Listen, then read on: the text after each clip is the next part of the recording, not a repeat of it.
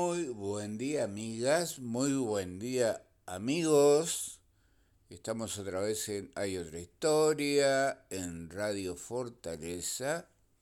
Y hoy tengo el gusto de recibir una vez más, mm, muchas veces he estado acá, eh, nuestro invitado de hoy, amigo, empresario, técnico en informática, hoy titular de Lidercom, una empresa que nos va a explicar eh, su trabajo cuál es. Pablo Corvo. Buen día, Pablo. ¿Cómo estás? Buenos días, Juanjo. Buenos días para ti y para tu audiencia de tu programa. Bueno, vamos a, contar, eh, hemos hablado otras veces acá, pero hoy es muy importante explicarle nuevamente a la gente en general y a los, a los empresarios, comerciantes que mm, van a necesitar este servicio que tu empresa brinda, ¿qué es esto de la facturación electrónica y por qué es necesario estar atentos en este momento a lo que nos vayas a decir? Bueno, primero que nada, contar un poquito una, una reseña breve de, nuestros orígenes. Perfecto. Este, para, quien, para, que, para quienes me conocen, saben que nací en Rocha y prácticamente gran parte de mi vida acá, excepto los años de, estudiante, este, donde justamente fui a formarme en la parte electrónica, en la parte de informática, hice todo como una especie de escalada que comenzó desde algo tan básico como eh, la parte de electricidad, instalaciones eléctricas domésticas e industriales, y de ahí me fui en la escalada de electrotecnia, electrónica e informática. Este fue un poco mi andar en la parte de formación de estudios más allá de que estudio también por otras, otras, otras cuestiones que no tienen nada que ver con la informática y que hace más de 10 años que estoy también estudiando otros temas, esta ha sido mi actividad eh, principal.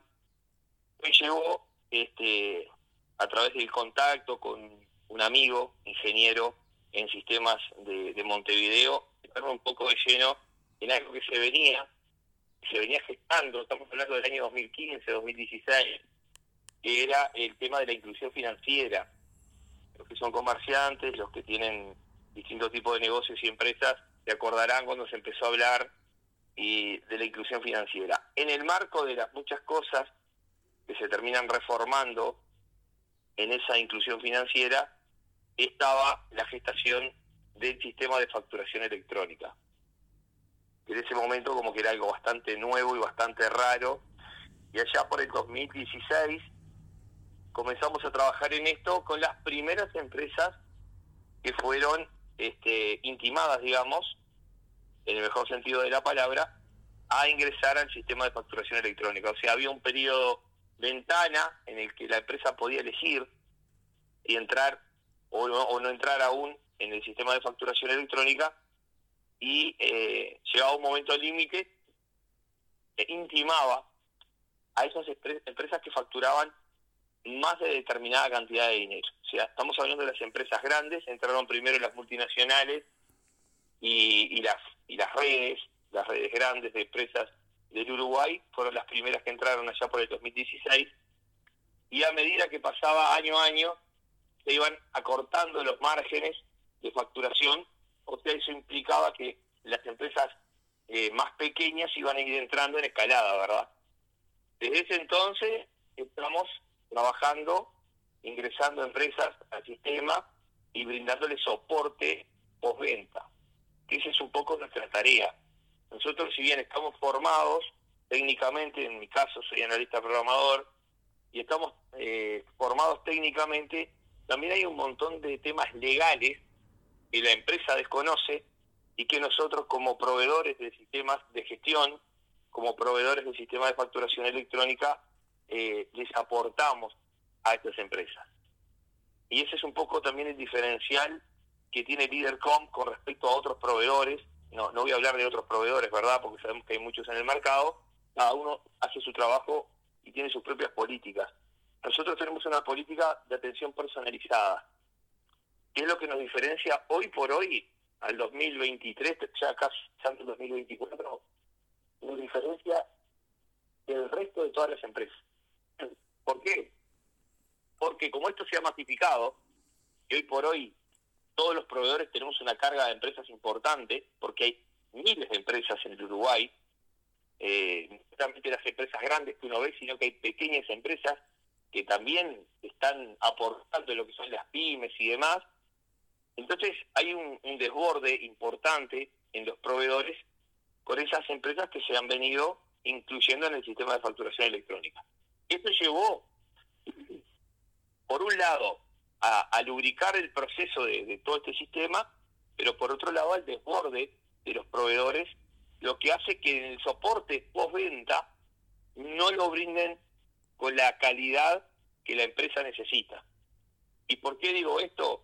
Porque hay un montón de cosas reguladas, cosas nuevas, que las empresas no las saben y que aparte técnicamente para explicarlas en una entrevista es bastante denso, no, no, no sería bueno explicarla porque son cosas que van surgiendo en la dinámica diaria de todo este proceso y que a veces los soportes no están preparados. El otro día lo hablaba con colegas de otra de otra empresa, me decían, no estamos preparados, decían, para dar el soporte personalizado, y me lo decían en una interna, ¿no? ese soporte que das vos dice que, que te llaman al teléfono y, y, atiendes al cliente en forma personalizada y le das una solución personalizada. De hecho, entrar en esta entrevista contigo, eh, una conocida empresa bastante importante acá de Rocha, había tenido problemas con, con el sistema en una de sus terminales y se estaba terminando ese, ese tema, eh, eh, que digamos esto me fue reportado siete y media de la mañana. Y a esta hora la, la, empresa está marchando de forma normal.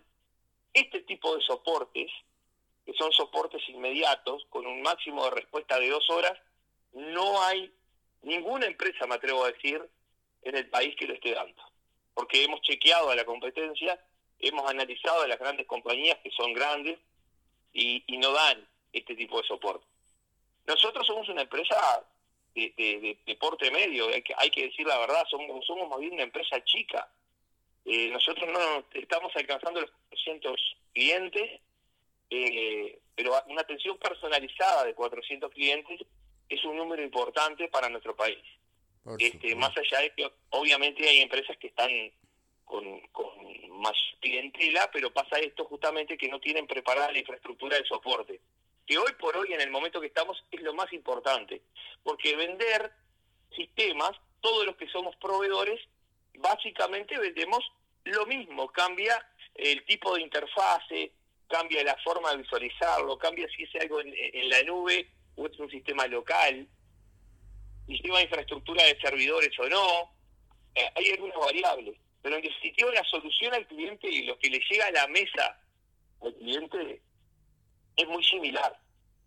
Es lo que hoy diferencia a las empresas de soporte a las empresas de venta de construcción electrónica, es el servicio. Y es ahí donde está nuestro futuro, en el servicio personalizado y la atención personalizada 24 horas que nosotros le brindamos a la empresa. Eh, cuéntanos, a ver, con un ejemplo concreto que podamos entender todos, a ver, yo pongo un comercio pequeño sobre cualquier venta de algo. ¿Y qué es la facturación electrónica? ¿Cómo se maneja? ¿Ante quién tengo que cumplir con ella? ¿Y por qué recurrir a ti, por ejemplo? Bien.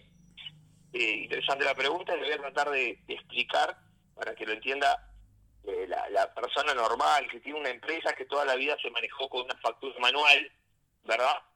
Y toda la vida hizo la factura a papel y lápiz, como decimos comúnmente, y ahora todo esto cambió, para muchos ya cambió desde el 2016, para otros viene cambiando en escalada, como decíamos, y ahora, en, el inicio del 2024, se genera, se gesta un nuevo cambio en esa escalada. ¿Por qué?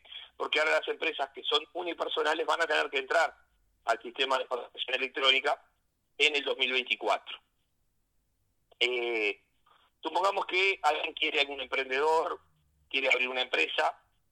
Tenemos que decir que, por ejemplo, los monotributistas no están obligados, aún no están obligados a entrar en el sistema de facturación electrónica. Esto es un dato menor, porque conocemos gente que son pequeños emprendedores que están comenzando primeras armas y el monotributo es una herramienta que les permite, bueno, de alguna manera pagar menos carga tributaria al Estado y poder desarrollar su negocio desde abajo con un impuesto menor.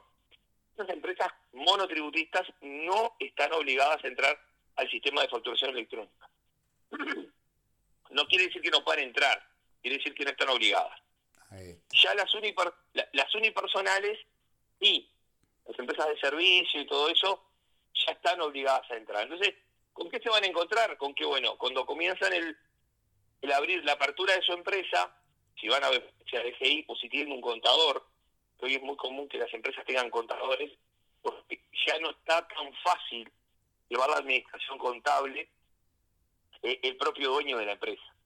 ¿Por qué? Porque tiene muchos bemoles, hay que hacer declaraciones juradas, llenar un montón de formularios que están en, en, los perfiles de servicios en línea de DGI, eh, formularios de BPS, oficina de trabajo. Entonces a veces se hacen engorroso para el, para el pequeño empresario que está comenzando tener que llevar, además de la, de la propia actividad, llevar toda la parte documental. Y perdón, las declaraciones juradas y todo eso llevan controles de fechas, en tiempo y forma, o sea que no es que lo hacemos cuando, cuando queremos, hay que hacerlo en determinado momento. Entonces, muchas empresas han optado por la contratación de estudios contables, contadores, que les terminan llevando los papeles.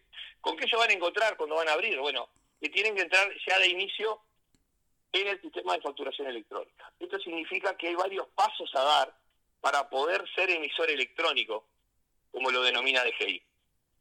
Lo primero eh, que la empresa tiene es manifestar, por supuesto, su voluntad de entrar al sistema de facturación electrónica para abrir su empresa. Ahí lo primero es eh, definir un proveedor de servicios, o sea, alguien que esté debidamente registrado en la Dirección General Impositiva como proveedor. O sea, no es cualquier eh, técnico en, en informática que pueda hacer este trabajo, sino tiene que ser alguien que haya cumplido determinados procesos de capacitación, de aprendizaje, para ser eh, denominado como proveedor ante DGI. Entonces, elige uno de los proveedores que normalmente tratan de elegirlo por una referencia de alguien, o porque se le recomienda el estudio, o porque se le recomienda un colega, o alguien que es amigo y tiene otra empresa y dice, mira, yo trabajo con, con tal empresa. Define un proveedor, este proveedor eh, se pone de acuerdo en los términos con el cliente y comienza el primer paso que es la postulación de la empresa al sistema de facturación electrónica. Eso es un proceso que lo cumple el proveedor, lo hacemos nosotros. No necesitamos más que el root y un dato más del cliente para poder hacerlo. Y lo hacemos nosotros. Se hace la postulación de la empresa de facturación electrónica, que se hace todo a través de de la página de DGI. Luego se da el segundo paso, que es la certificación.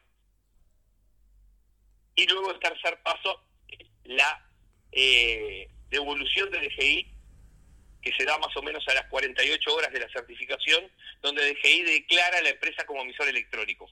A partir de ese momento, la empresa puede empezar a facturar electrónicamente. Ahí está.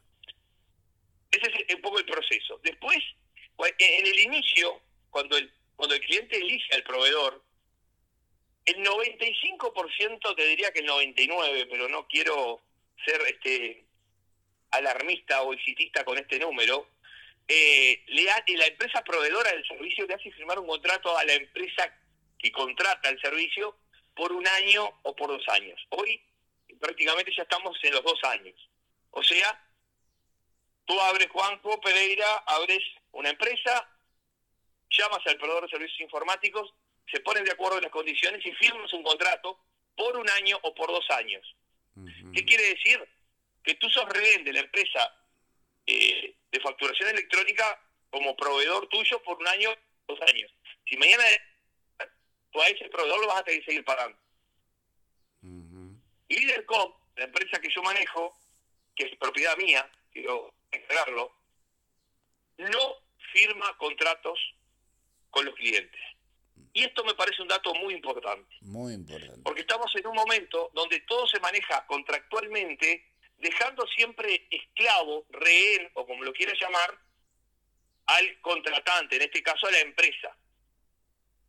La política nuestra, que nos ha llevado al éxito hasta ahora, tiene mucho que ver con, con respetar, con mantener la libertad del cliente en todo momento. Si el cliente es libre de elegir a Lidercom como proveedor de servicios informáticos y es libre a los 30 días si quiere irse con otro proveedor. Esto para mí es fundamental. ¿Por qué? Porque la política nuestra es que el cliente nos elija porque está convencido que somos la mejor solución para su empresa, porque somos el mejor servicio postventa, y que tenga la libertad de probar el servicio nuestro y si no le satisface, se pueda ir. ¿Por qué? Porque como decimos en la jerga popular, nadie es moneda de oro para que todo el mundo lo quiera. Y de repente el cliente se encuentra en una dinámica con nosotros que no es la que le resulta más cómoda, y sí le resulta más cómodo un competidor, y yo personalmente prefiero que se vaya con el competidor. No tengo ninguno de los casi 400 clientes que tenemos no tengo ningún cliente que esté forzado. O sea, yo tengo una relación empática con cada uno de los clientes de forma personalizada. Y ese para mí es el valor fundamental que Lidercom tiene, porque en tiempos de, de una dinámica virtual, en tiempos donde la comunicación entre los seres humanos se ha convertido en algo virtual, los amigos son virtuales pero no les vimos nunca la cara, en Instagram, en Facebook, en Twitter, en WhatsApp. Pasamos por un montón de gente que no está ni siquiera identificado a veces el rostro, porque esa es la realidad de la comunicación actual. Nosotros mantenemos un, un stand de comunicación personalizada. Entonces, el cliente trata con nosotros muchas veces en forma telefónica, muchas veces en forma personal, según las distancias, porque como te decía, nosotros estamos en todo el país. Tenemos oficina acá, en Rocha, desde acá nos manejamos para todo el país, y tenemos una oficina en Montevideo para también centralizar un poco la capital, pero en realidad desde acá se da el soporte a todo el país, en forma eh, de escritorio remoto, o sea, nosotros nos conectamos con un cliente de Rivera, no, antes tenías que ir a Rivera a solucionar el problema. Entonces era inviable que un sistema pudiera tener soporte fuera de lugar, porque esto era altísimo. Imagínate lo que son los viáticos y el tiempo de ir un viaje a Rivera, ponerle desde Roche. Hoy por hoy lo hemos resuelto a través de lo que son los escritorios remotos. La tecnología nos ayudó mucho. Y hoy por hoy cuando hablamos de escritorios remotos tenemos que explicar demasiado, porque con la pandemia se, hizo muy común el tema de la comunicación virtual. No, no, no tanto a través de escritorios remotos que sí se utilizaron, sino a través de lo que era, bueno, el, famoso Zoom y algunas otras plataformas, Meeting y otras que te permitían estar en contacto cara a cara a través de una pantalla con una persona que estaba del otro lado del globo. Entonces hoy, hoy hablar de la virtualización eh, es algo que está, está en el común de la gente porque lo vivimos en los años de pandemia. Entonces nosotros tenemos un escritorio conectado a cada cliente, de forma que cuando el cliente llama, inmediatamente podemos acceder a su equipo, sin importar si está en Artigas, en Montevideo, en Rocha o, o en Maldonado. Y le solucionamos este, lo más rápido posible, dependiendo de la gravedad, nosotros soportes lo calificamos en distintos estándares. Hay soportes que son urgentes, ¿ah? hay soportes que son importantes y hay otros que pueden esperar y que hay una cola de espera. Porque no es lo mismo que vos me digas, estoy facturando en un comercio, no sé, en una frutería, y no puedo facturar. Tengo una cola de gente y no puedo facturar. Eso es urgente, hay que solucionarlo ya. a que me digas que te aparece en la pantalla de tu computadora un cartelito que le das a aceptar y, y seguís facturando. Entonces la gravedad no es la misma. En ese sentido, bueno, lo que hacemos es eh, darle prioridad al sistema detenido. Esa es un poco la forma política que tenemos de trabajo. Tenemos también políticas preventivas donde les, comunicamos a los clientes cuando algo está por suceder. Por ejemplo, si se está por vencer una firma digital, si tengo un error en los reportes diarios que se mandan al FI, los reportes diarios vienen a ser un resumen de la facturación del día que se manda al término del día en forma automatizada. ¿Qué es lo que termina siendo el sistema de factura electrónica? Que es tu pregunta. Todos los comprobantes de facturas que el cliente hace son conectados con DGI y son enviados hacia el emisor electrónico que vendría a ser el cliente. ¿Qué quiere decir esto? Eh, un negocio de venta de electrodomésticos. Voy yo a comprar, una persona común, a comprar una heladera. La, la, empresa me hace la factura electrónica a mí, ese comprobante viaja a DGI, el sistema lo recepciona, me da una respuesta de ese comprobante, me lo valida como, como correcto, me lo da aprobado, pero a la vez corre otro proceso dentro del sistema de la, del cliente de la casa de electrodomésticos que manda un mail a quien está comprando, en este caso soy yo, me manda un mail con la factura de compra. Entonces, todo, toda persona que esté en el sistema de factura electrónica no solo va a facturar electrónicamente, sino que va a recibir los comprobantes de compra en su sistema. Hay toda una interacción, no solamente de la empresa con DGI, sino entre empresas.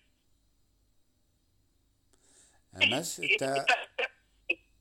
Es, tan simple y tan complejo como esto, no tiene más, más misterio, porque en definitiva eh, hay un cuco en las empresas, sobre todo cuando recién se meten en todo este mundo de la facturación electrónica, que tienen miedo de lo que DGI pueda llegar a controlar. DGI lo que va a controlar es la factura. Si tienes un sistema de gestión y tienes stock, eh, por ejemplo, no te va a controlar el stock porque DGI no tiene cómo saber tu stock, solamente que, bueno, por algún problema en la facturación, denote que hay alguna irregularidad y te haga una inspección. Mm. Pero si no hay ninguna irregularidad y estás haciendo todo normal, no, no, tu stock no se va a enterar nadie. El, el, único que puede saber tu stock es el proveedor. Sí, claro, el proveedor sí puede acceder a la información del cliente. Pero los proveedores en realidad, el primero no nos interesa ver la información del cliente. Eso eh, es, es como el médico, ¿no? El médico lo que tiene que atender es el problema que está sucediendo. Mm. No va a realizar todo el historial clínico, solo que sea necesario. Esto es lo mismo. Eh, la información, por supuesto, es, reservada entre el cliente y el proveedor. Esto es otra cosa delicada, porque ustedes a veces, acá en Rocha, por ejemplo, se han contratado empresas de Montevideo que no tienen ni idea ni de la procedencia de las empresas ni de cómo se maneja la información. Entonces, muchos clientes que se han afiliado a la, al sistema nuestro, eh, una de las cosas que nos dicen es, te conozco de toda la vida, sé cuáles son tus formas de trabajo, sé cuáles son tus valores, tus principios, y, sé que sos profesional en lo que estás haciendo. Y eso en el interior se valora más que en Montevideo. En Montevideo como que eso se valora menos, eh, acá se valora mucho, no solo en Rocha, sino en todo el resto del interior. Este, de hecho, yo tengo muchos clientes del interior. Tengo muchos en Montevideo, pero tengo muchos en el interior también. Así que bueno, por ahí viene un poco el proceso que se da entre, entre la empresa, que es emisor electrónico, que es de las facturas, y la DGI. Lo que termina llegando a es solamente el comprobante fiscal. Es como, es como la factura que se hacía antiguamente, que se hacía en un papel, ahora se hace en formato electrónico y esa factura llega al GEI.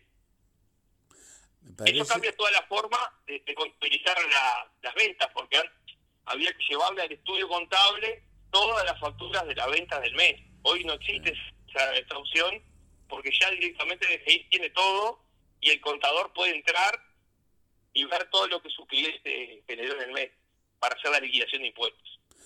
Me parece eh, bárbaro y muy importante, Pablo, lo que me cuentas que tú puedes atender a un cliente en Artigas, en Rivera, en Paysandú, en Rocha, en Lascano, todo desde, desde tu mm, propio eh, plataforma, negocio, ¿no? Que, que tú lo puedes hacer desde acá.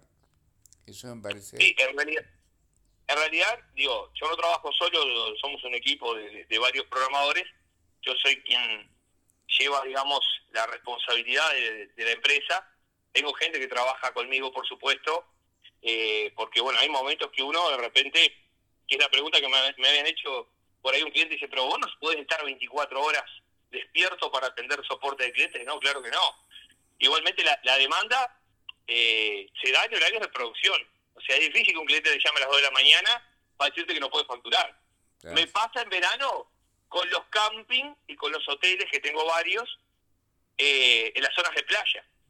Eso sí me sucede porque, claro, de repente hay que hacer un check-in a las 12 de la noche y se le tranca el sistema, que no ocurre normalmente, pero me ha pasado alguna vez, y me llaman a las 12 de la noche, y bueno, a las 12 de la noche lo atiendo. Eh, y a las 12 de la noche resuelvo el problema. Este servicio sí no te lo da nadie. Esto te puedo asegurar que hay 100% de efectividad, que soy el único que lo doy. Eh, las empresas de software atienden normalmente de 9 a 18 horas. Y los soportes dejan, algunas empresas dejan un retén de soporte eh, en horas de la noche hasta las 10. Hasta las 10 de la noche. No más de eso. O sea que si tenés un problema eh, tarde, que normalmente, repito, no, no es una cosa que ocurra, este, no tenés soporte hasta el otro día. El soporte nuestro es 24/7 y, y por supuesto, siempre con el sentido común de las cosas, ¿no? Si me llamas a las 12 de la noche porque te sale una pantalla de color amarillo que no te afecta para nada, eh, bueno, te lo vamos a atender al otro día, por supuesto. Hablando de cosas que realmente sean graves, que sean importantes y que, te, y que la productividad de tu negocio. Nosotros lo que atendemos mucho es eso, la importancia cuando surge el problema de que no te corte jamás la producción en la medida de lo posible. después hay imponderables que no dependen de nosotros los proveedores, eh, como por ejemplo tener un sistema con servidores físicos y que se te rompa un servidor físico. Eso ya no es potestad del programador. Si tenés una, es como que me digas, soy chofer y se me rompió el auto. Bueno, se te rompió el auto, eh, no es problema del chofer. Se rompió el auto porque tuvo una falla mecánica. Bueno, esto es lo mismo. Eh, también nos ha pasado que empresas están en producción, se les ha roto un servidor un sábado y hemos trabajado todo el fin de semana para que el lunes esté en producción y no pierda de facturar y no tenga que poner eh, contingencia, que se llama, es una factura del manual para cuando hay caídas del sistema. Es una factura manual que se hace a mano, como se hacía antiguamente la, la factura, y después se sube al sistema. Ahí está estas cosas, e, estas cosas que te estoy tirando, por ejemplo, muchas veces los proveedores no se las dicen a los clientes. Entonces, se, les cayó el sistema por un problema eléctrico, por, o nos ha pasado con el tema de, problemas energéticos, y dice, y ahora no puedo facturar. Pero tenés factura de contingencia, pero nadie me dijo. Nosotros asesoramos en esas cosas también al cliente para que esté preparado para todas las situaciones que, que acontecer en el marco de algo que no conoce y que recién está como aprendiendo, digamos. Perfecto. Cuéntame, cuéntame, eh, Pablo, eh, el, ¿por qué ahora cambia la cosa este mes o a partir del mes que viene que se vuelve una medida exigente para todo el mundo?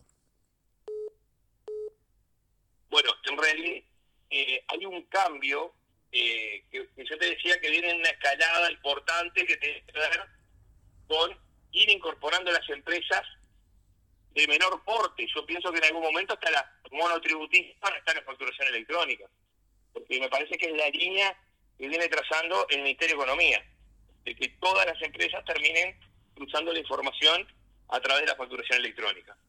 En esa escalada, el año pasado se había bajado la facturación. O sea, aquellos que facturaban, eh, no me acuerdo ahora exactamente la cifra, pero creo que un millón doscientos al año, eh, ya tenían que entrar. y esa franja venía de 7 millones de pesos. Llegó a un millón de pesos, entonces claro, cada vez las empresas más chicas y, las iba alcanzando esa franja y tenían que ir ingresando. Ahora la disposición es que los literales, los, los este, las empresas unipersonales, tenían que entrar al sistema. Esto salió en noviembre y acá te voy a contar una noticia que no la sabe la gente, la mayoría de la gente no la sabe porque surgió hace 72 horas. De que ahí en noviembre, a principios del mes de noviembre, sacó una disposición que a partir del primero de enero todas estas empresas que no estaban en el sistema tenían que entrar obligatoriamente. Y se encontró con una respuesta no favorable porque, claro, no te pueden avisar que dentro de un mes tienes que cambiar la plataforma de trabajo. Porque está, no es tan sencillo, tenés que meterte a, ver qué proveedor te va a solucionar, tenés que darle información a este proveedor, ese proveedor tiene un trabajo que le lleva 15 eh, días para dejarte todo en funcionamiento, hay que programar sistemas, ¿verdad? Para que todo funcione correctamente. Y ahora, hace 72 horas, de que con una nueva resolución que da un plazo hasta el 31 de diciembre del 2024. O sea que ese apresuramiento que, que tuvo de seguir en su momento y, esa presión que metió en su momento, ahora se dio un poquito.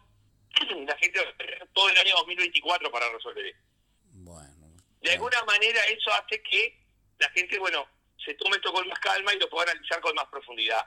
¿Qué quiere decir? Que en el 2024, todo en el correr del 2024, porque ya el 2023 se está yendo, vamos a tener otra vez un masivo de gente que va a estar consultando, que va a estar consultando, que va a estar preguntando presupuestos, costos y demás para sus empresas. Así que bueno, esperamos un año movido, un año prestativo también en cuanto a, al aumento de la cartera de nuestros clientes, manteniendo siempre la conformidad de los que ya están.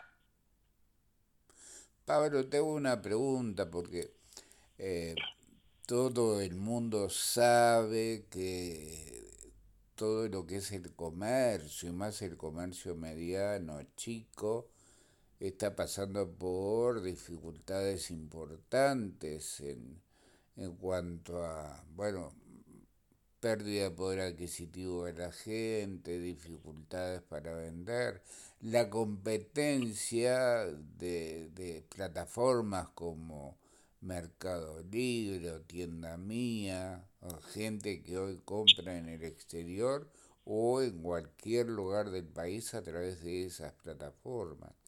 Entonces, esto encarece a, a un comerciante local el tener que hacer este, trámite especial, esta facturación, le, le trae problemas o le, o le soluciona problemas al comerciante? Bueno, acá entramos en un tema, un debate un poquito tal vez más filosófico que, que real, porque en definitiva, como siempre digo por ahí, eh, la vida se ve dependiendo de dónde la estemos viendo. Si yo la vida la estoy viendo desde, desde un cerro, y estoy viendo el paisaje desde un cerro, voy a tener una vista y si lo estoy viendo atrás de un árbol, voy a tener una vista un poco más limitada, ¿verdad? Una vista diferente.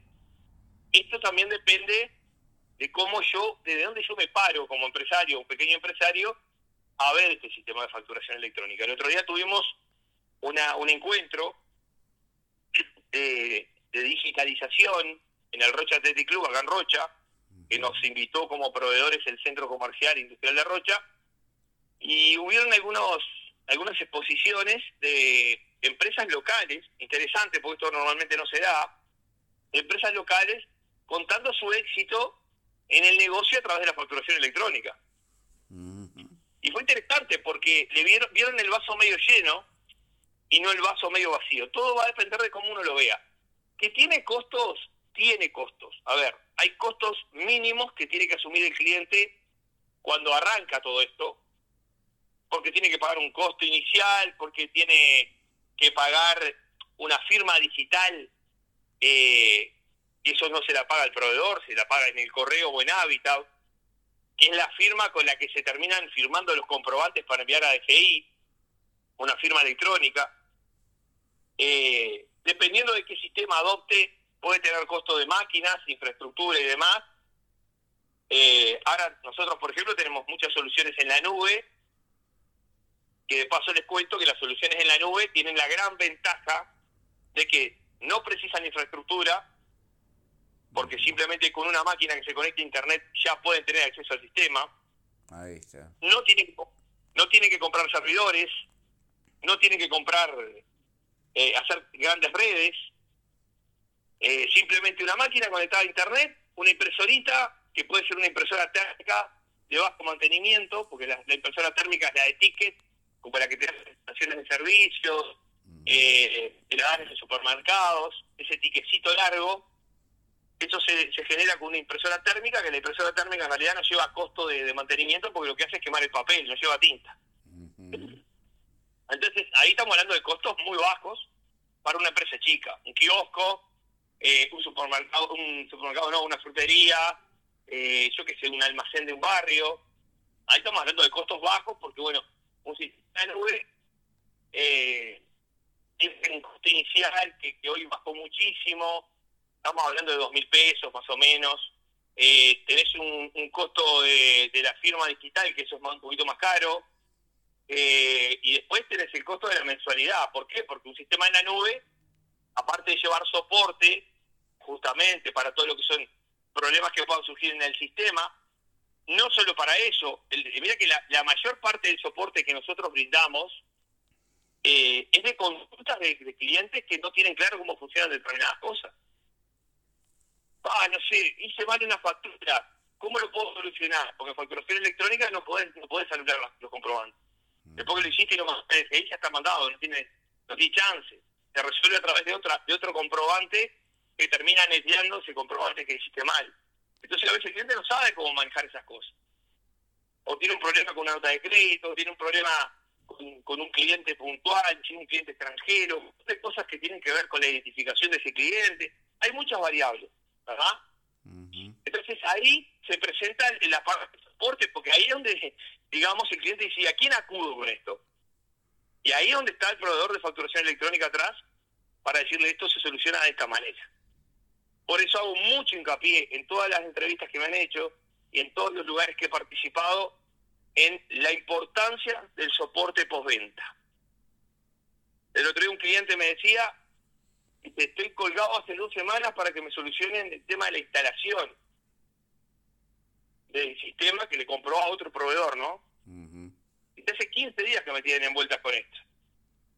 Imagínate, le digo, si te están vendiendo y todavía no te cobraron, y te están demorando esto, imagínate después que te cobren y te dejen el sistema andando. Mm. O sea, el soporte va a ser caótico. ¿Por qué? Porque a veces las empresas no tienen la preparación de infraestructura para poder dar ese soporte.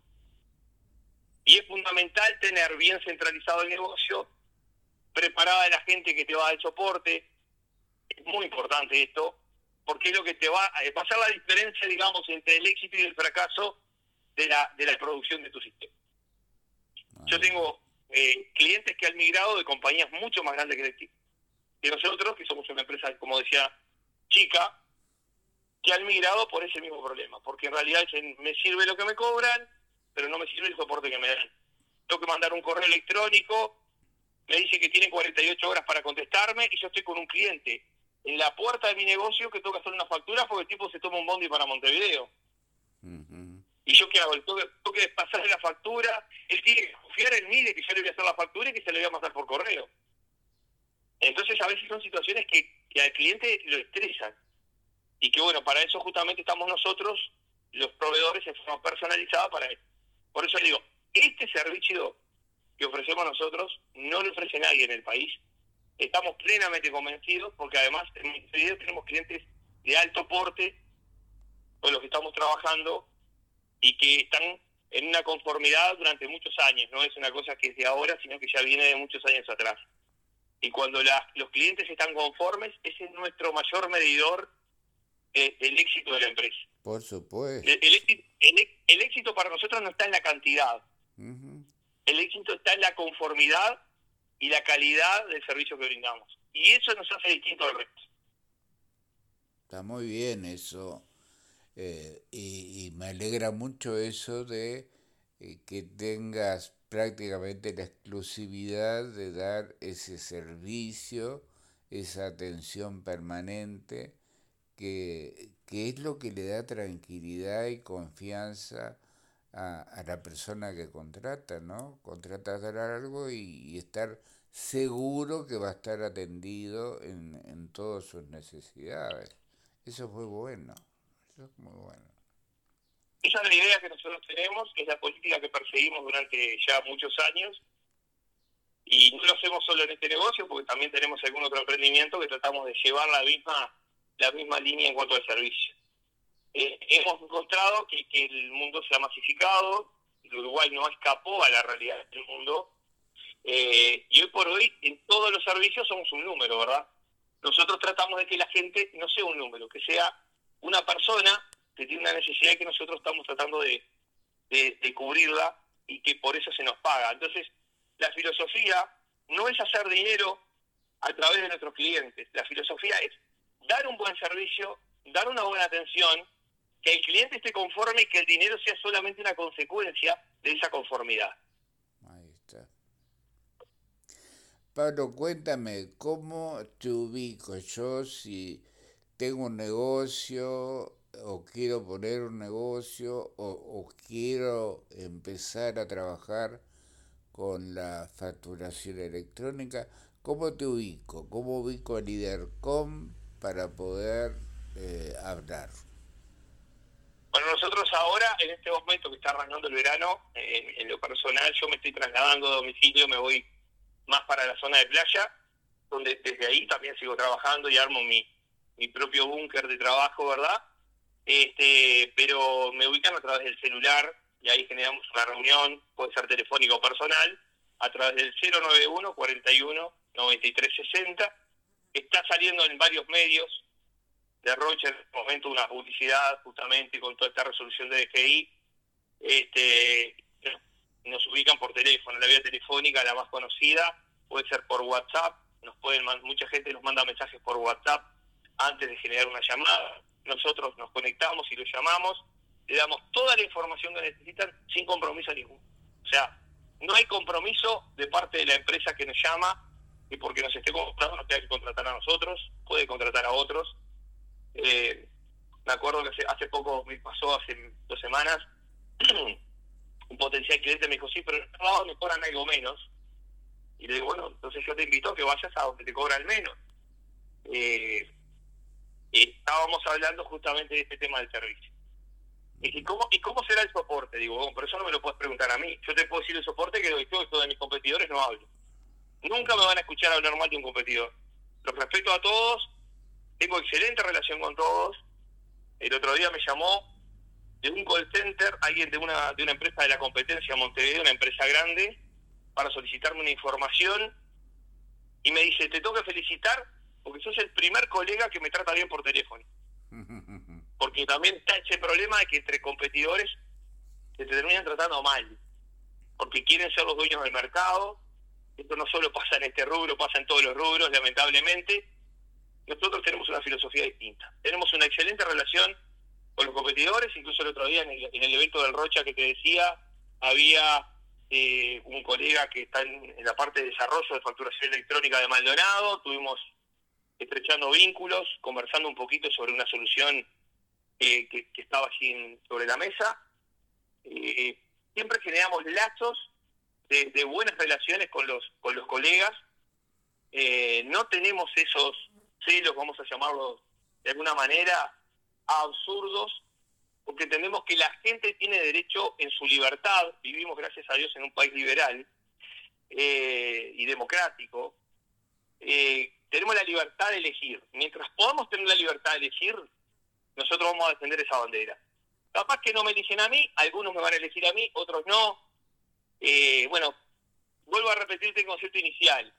La gente que está con nosotros, los casi 400 clientes que están con nosotros en este momento, están conformes con el servicio que damos.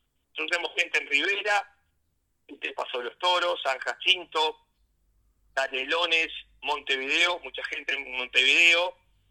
Eh, una de las empresas más grandes que soportamos eh, en Montevideo es, Carper Automóviles.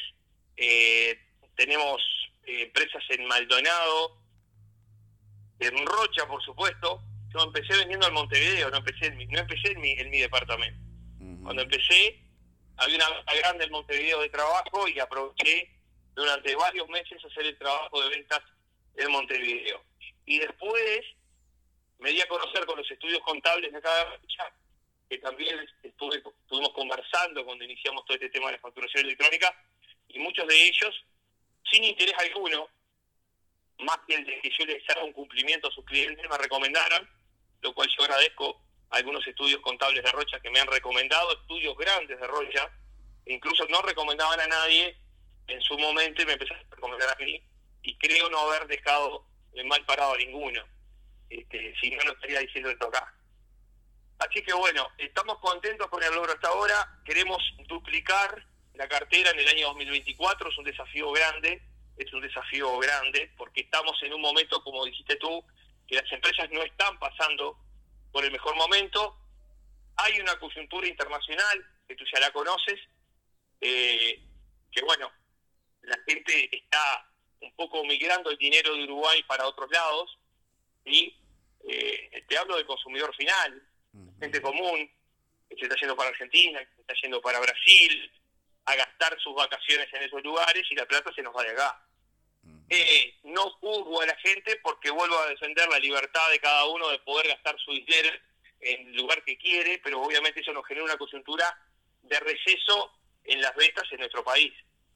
Y por tanto afecta la economía local, ni que hablar que sí. Por eso nosotros hoy estamos sacando para profesionales, porque ahora los profesionales tienen que entrar en el sistema, una promoción especial y la vamos a mantener hasta enero 2024 y después ya no sabemos si la vamos a tener esta promoción. Esta promoción para profesionales y nuevas empresas lo vamos a tener hasta el 31 de enero del 2024. Y dependiendo de cómo avance la coyuntura, cómo se vayan dando todos los acontecimientos, veremos rumbo a febrero ya qué políticas vamos a aplicar con respecto a la tarifa de costos. Perfecto. Pablo, yo te invito dentro de un tiempito a tener otra charla para ver cómo va todo.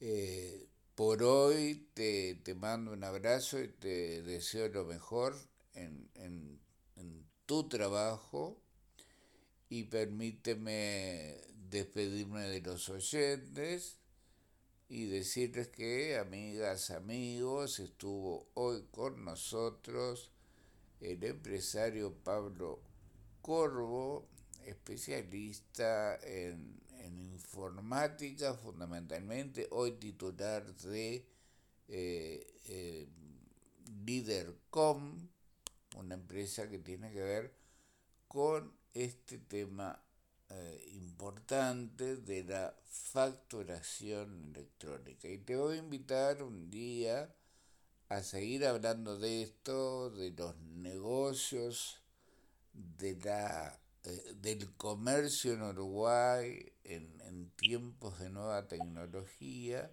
y reflexionar un poco sobre el mundo en general con las nuevas tecnologías, las nuevas formas de trabajo, en fin, muchas cosas. Así que gracias Pablo y gracias a los oyentes hasta mañana.